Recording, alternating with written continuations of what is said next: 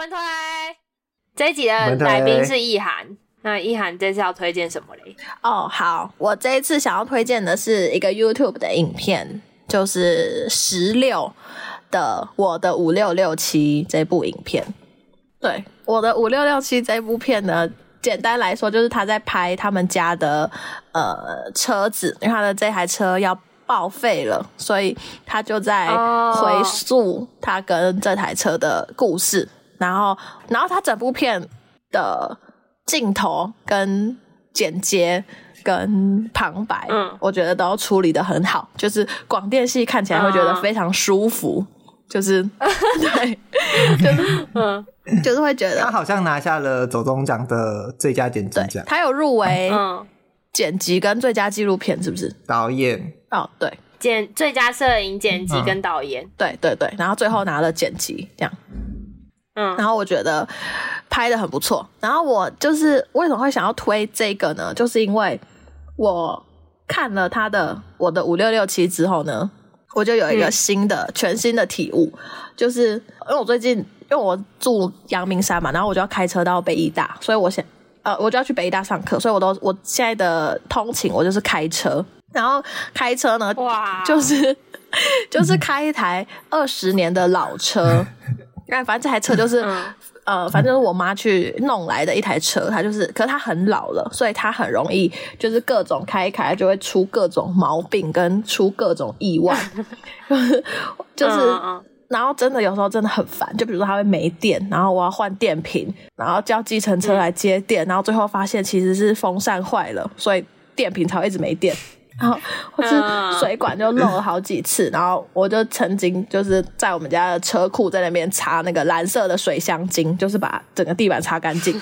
就它有很多各种困扰，会让我觉得我以前真的觉得干嘛超烦。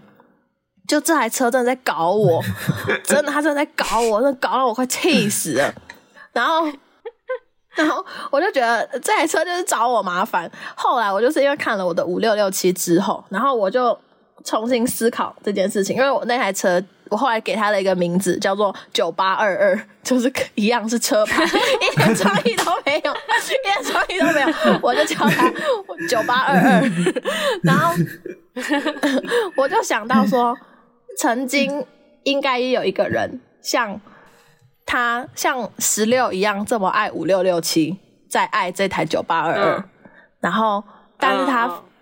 被我接手之后，我就像是一个 坏后母，就是 我都在欺负他，我都在，我都在嫌弃他，我都在觉得他做的不好，他很讨厌，然后他就是前夫，他就是我老公跟前妻的儿子，这样我就觉得，我就看他不顺眼，就我就发现，天哪，我是坏后母诶，然后这个就是才让我对于这台车更。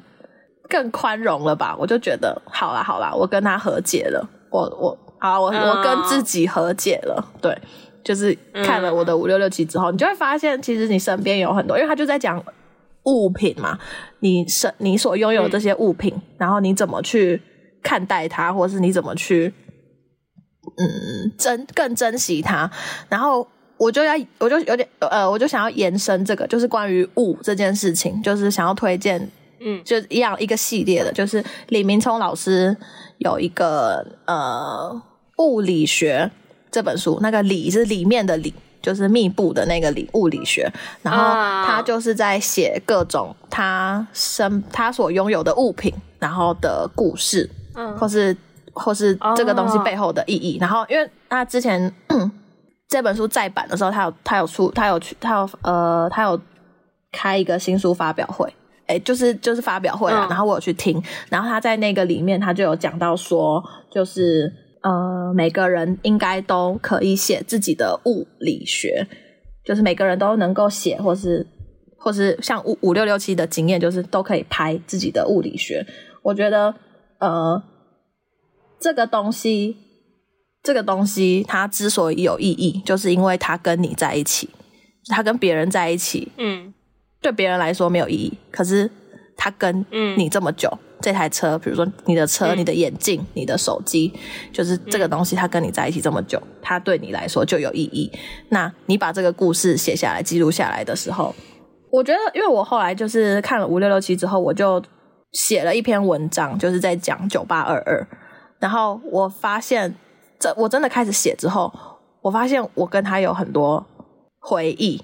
然后那个东西其实是很动人的，嗯、我自己也也在写的过程中才意识到这件事情。所以我觉得他那时候就是那个发表会就讲了一句话，我觉得讲得很好。他说。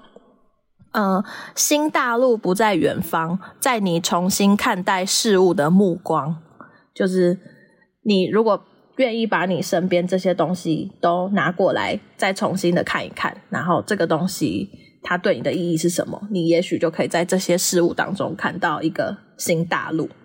然后，因为他他那时候会写，就是如果再把它拉得更更广，再往上拉的话，他会想要写物。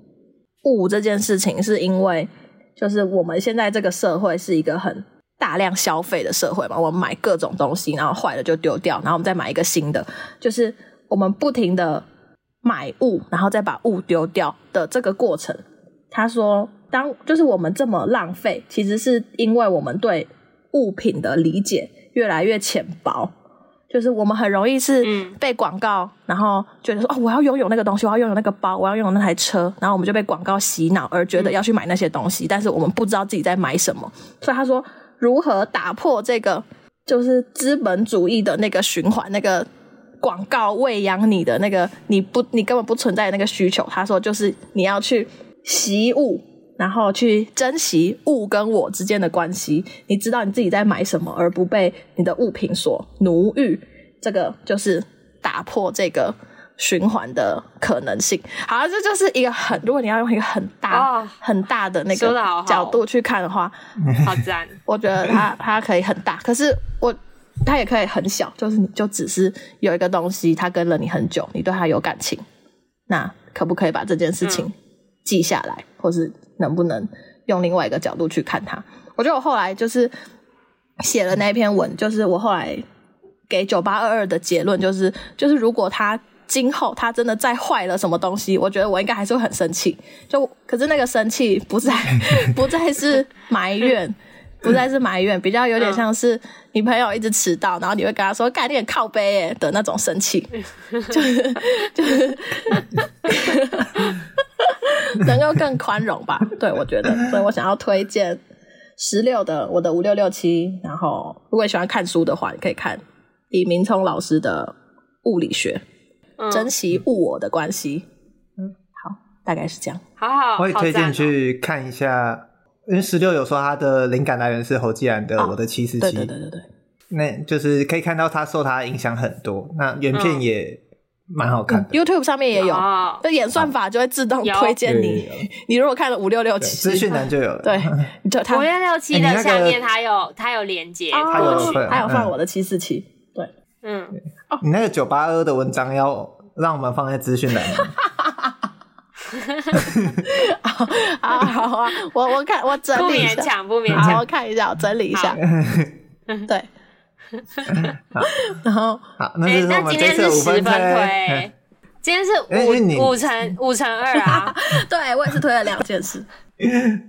我没办法把它剪成两集吧？没有，没有，没有，今天就是十分推。今天好，十分推。好长，好可爱。